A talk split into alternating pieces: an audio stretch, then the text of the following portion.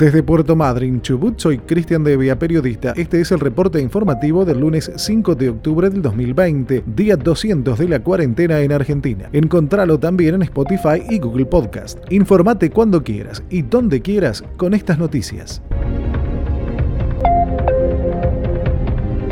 El plan Detectar en Chubut confirmó un alto número de casos entre la población. El programa del Ministerio de Salud de la Nación está rastreando casos positivos en Comodoro y Puerto Madryn. Según los primeros datos de los relevamientos del fin de semana en barrios de ambas ciudades, el 80% de quienes presentaron al menos dos síntomas luego se confirmaron como positivos. El operativo recorre los barrios y si detecta vecinos con al menos dos síntomas se les practican los exámenes correspondientes.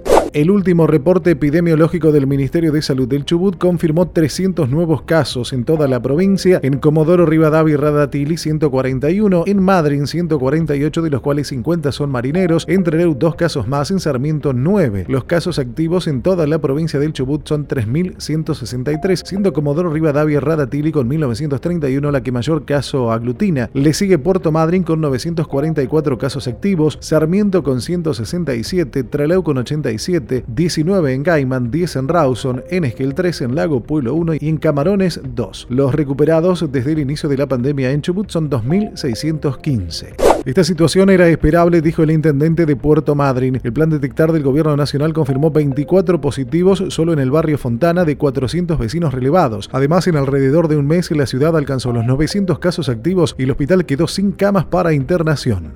Red Chamber recuperó otro barco de la Exal Pesca. Según informó la empresa pesquera madrinense en un comunicado, se trata del Cabo Vírgenes que había sido abandonado en Mar del Plata por los últimos dueños de la firma quebrada. Había sido saqueado por completo con la instalación eléctrica desmantelada e incluso hasta robaron los motores. En los próximos días obtendría los permisos correspondientes y volvería a pescar luego de su pase por refacción y dique seco. Por otra parte, la pesquera de capitales chinos afincada en Puerto Madryn adelantó que el buque Promarsa 1, otro de los barcos de la Exal Pesca, entrará a dique seco. Es el tercero de los barcos que recupera Red Chamber. El primero fue el Promarsa 3, el único que había quedado a flote luego del temporal de abril del 2014. Además, anunciaron que en los próximos días presentarán a autoridades nacionales, provinciales y municipales un plan de recupero de los otros buques varados en el cementerio de barcos del muelle Storni de Puerto Madryn. Finalmente, Puerto Madryn adhirió a las nuevas restricciones de circulación. Quedaron suspendidas todas las actividades deportivas, culturales, religiosas o de cualquier índole en lugares cerrados y en espacios abiertos y que impliquen aglomeración de personas. También quedó suspendida la atención y recepción de comensales en bares, restaurantes, cervecerías y todo lugar gastronómico y solo podrán trabajar con retiro o entrega a domicilio de lunes a sábados hasta las 23. Continuará habilitada la circulación y apertura de comercios locales de lunes a viernes de 7 a 20. La circulación individual y actividades individuales al aire libre serán según corresponda la terminación del DNI par o impar con la fecha de los días de la semana que terminen en par o impar. Estas medidas comenzaron a regir desde este domingo y se extenderán por 14 días.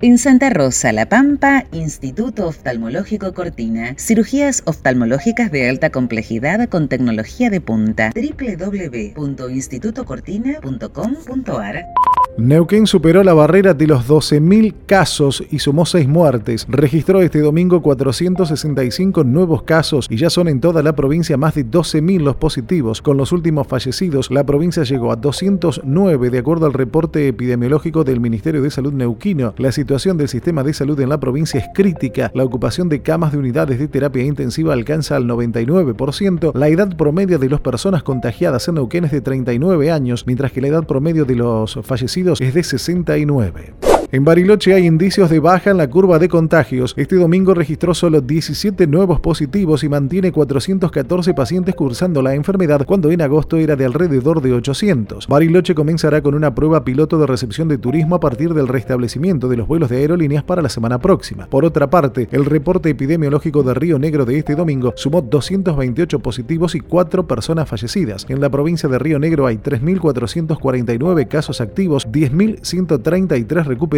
y 408 personas fallecidas desde el inicio de la pandemia. En Santa Cruz los recuperados superan a los activos. No obstante, la provincia mantiene 1.461 casos activos, de los cuales más de 1.000 son en Río Gallegos, que continúa con transmisión comunitaria. En el reporte de este domingo contabilizaron 170 positivos más y las ciudades más afectadas con casos activos son Río Gallegos con 1.029, El Calafate con 249 y 150 en Caleta Olivia. En relación al porcentaje de ocupación de camas de adultos de terapia intensiva para toda la provincia de Santa Cruz es del 46%, en tanto que en Río Gallegos bajó al 71%. En Tierra del Fuego levantan restricciones a pesar de la transmisión comunitaria. Desde este lunes se habilitan nuevamente las actividades deportivas, culturales y sociales al aire libre de manera individual o de hasta 10 personas. Reabren comercios y las circulaciones según el DNI de lunes a sábados. Ushuaia reportó este domingo 46 nuevos casos de coronavirus y Río Grande 130 con dos fallecidos. Los casos activos en la capital fueguina alcanzaron los 621 y en Río Grande actualmente hay 1151. Además, en Ushuaia hay 15 pacientes positivos internados en sala general en el hospital regional y dos con asistencia mecánica respiratoria. En el caso de Río Grande, mantiene 43 pacientes internados entre todos los centros de salud, de los cuales 12 necesitan respirador.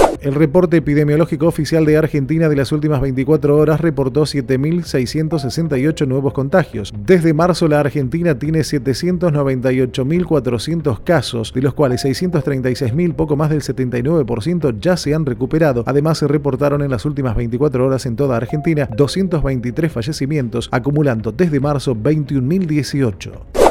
Centro Integral de Estética, licenciada Ana de la Cruz, fisioterapeuta, en Trenquelauquen y zona de influencia, reeducación postural global, terapia manual pediátrica integrativa, depilación láser definitiva con sistema candela, rápido y sin dolor, único en el oeste bonaerense. Centro Integral de Estética, en Trenquelauquen y zona de influencia, licenciada Ana de la Cruz. Seguinos en Instagram y Facebook. Rosario es la ciudad más complicada de Santa Fe. De los 861 casos nuevos en la provincia reportados este domingo, 353 son de Rosario y 101 de la capital santafesina. La provincia tiene 12.141 pacientes cursando la enfermedad. Además, en las últimas 24 horas se registraron 16 fallecimientos. A pesar de la situación epidemiológica, vuelven los shoppings y abren los comercios por la mañana desde este lunes. Además, habilitaron la actividad artesanal a cielo abierto y enseñanza de disciplinas artísticas. Las medidas alcanzan a los departamentos Rosario, Caseros, Constitución General López y San Lorenzo, y también a las ciudades de Santa Fe y Santo Tomé. En Santa Fe clausuraron una mega fiesta con funcionarios y hasta empresarios de Vicentín. Fue este fin de semana en la localidad de Avellaneda, en el norte santafesino, y era el cumpleaños de un conocido profesor de educación física que cumplía 70 años. Había casi 70 personas, entre ellos funcionarios municipales, provinciales y hasta directivos de la cerealera Vicentín. Además de la clausura del bar y la multa al propietario, los asistentes debieron pagar su Hasta el domingo habían confirmado 10 positivos y se esperan los resultados de los restantes.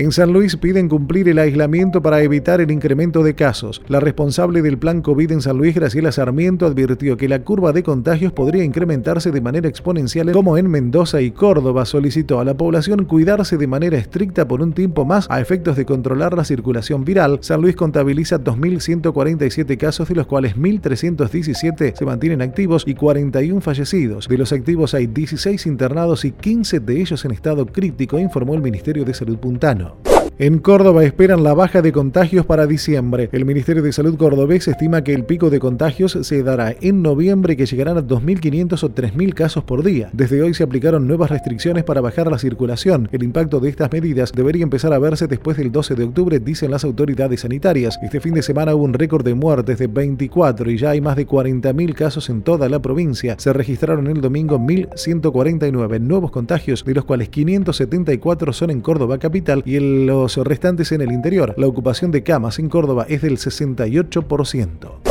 En Santa Rosa, La Pampa, Instituto Oftalmológico Cortina. Cirugías oftalmológicas de alta complejidad con tecnología de punta. Un equipo de profesionales capacitados en los mejores centros de Argentina y el exterior. www.institutocortina.com.ar Italia evalúa volver a medidas más restrictivas. El primer ministro Giuseppe Conte pidió a los italianos renunciar a algunas libertades para enfrentar el coronavirus. Esta semana vence el actual decreto de circulación y podrían renovarlo, aunque con el cierre de bares y restaurantes a las 23 y el uso obligatorio del barbijo o tapabocas en lugares públicos de todo el país. Este domingo las 20 regiones de Italia volvieron a registrar al menos un caso positivo de COVID, al tiempo que se registraron 18 víctimas de coronavirus, que eleva el total desde el inicio de la pandemia en Italia a 35.986 muertes. Las regiones de Lacio, Campania, Sicilia y Calabria, además de la ciudad de Génova, ya impusieron el uso obligatorio de barbijos a toda la población. Nueva Zelanda afirma haber vencido de nuevo al virus. Desde hace 12 días no se han registrado nuevos casos en Auckland, la ciudad más grande del país. La primera ministra neozelandesa, Jacinda Arden, anunció este lunes el levantamiento de las restricciones ordenadas a mediados de agosto en medio de una segunda ola de contagios. Nueva Zelanda tiene 5 millones de habitantes y ha registrado solo 25 muertes por COVID y menos de 1.900 casos. Nueva Zelanda fue el primer país en implementar el turismo por burbujas en julio, aunque debió dar marcha atrás por el incremento de casos.